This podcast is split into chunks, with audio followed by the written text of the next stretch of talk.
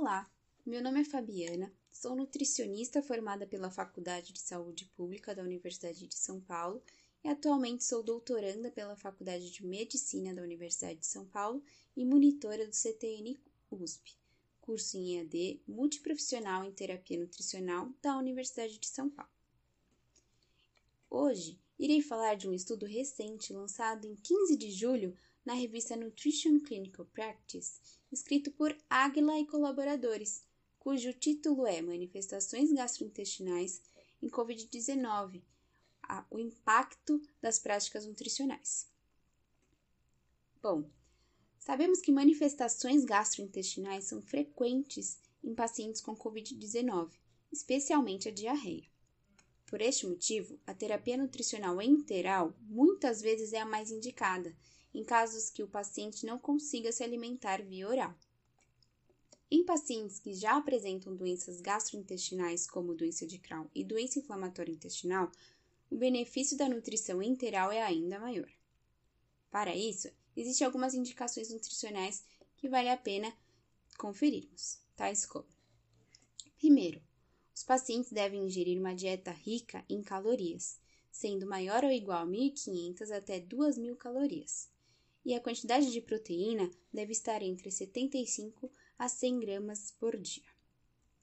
Segundo, recomenda-se a otimização das dietas orais com adição de suplementos nutricionais orais, na qual deverão ser administrados dentro de 24 a 48 horas após a hospitalização e ser prescrito por pelo menos um mês, fornecendo pelo menos 400 quilocalorias e sendo maior ou igual a 30 gramas por dia a quantidade de proteína.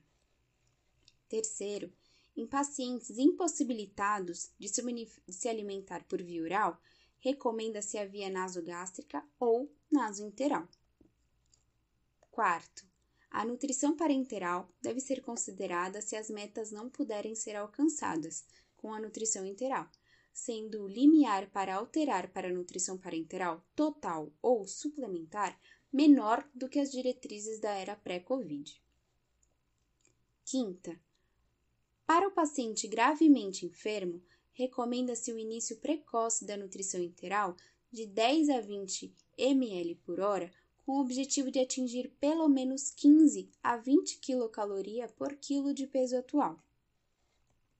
Sexto, durante doenças críticas, o objetivo da proteína é fixado em 1,2 a 2 gramas por quilo de peso atual por dia. Sétimo, Recomenda-se a alimentação contínua para reduzir a incidência de diarreia, além de otimizar o controle da glicose no sangue e implicar em uma interação menor dos profissionais de saúde, limitando a exposição. Oitavo, tanto a Aspen quanto a Espen recomendaram a nutrição interal precoce em pacientes com Covid-19 em posição prona. Vale ressaltar que durante todos os processos, o profissional deve estar usando as EPIs corretamente.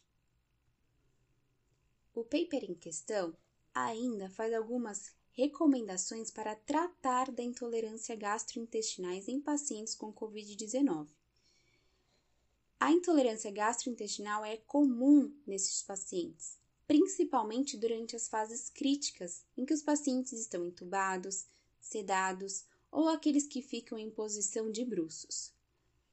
Por isso, existem algumas medidas que podem ser implementadas se houver sinais de intolerância gastrointestinais, ditas como: primeiro, em caso de náuseas ou vômito, é recomendado o uso de procinéticos, tais como eritromicina endovenosa, metoclopramida endovenosa ou combinação, para aumentar a motilidade.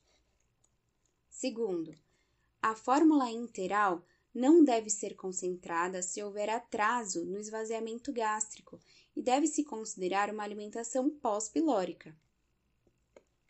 Terceiro, a medição do volume residual gástrico em pacientes com intolerância gastrointestinal não é recomendada pela ASPEN, por ser considerado não confiável para, para a detecção de retardo no esvaziamento gástrico.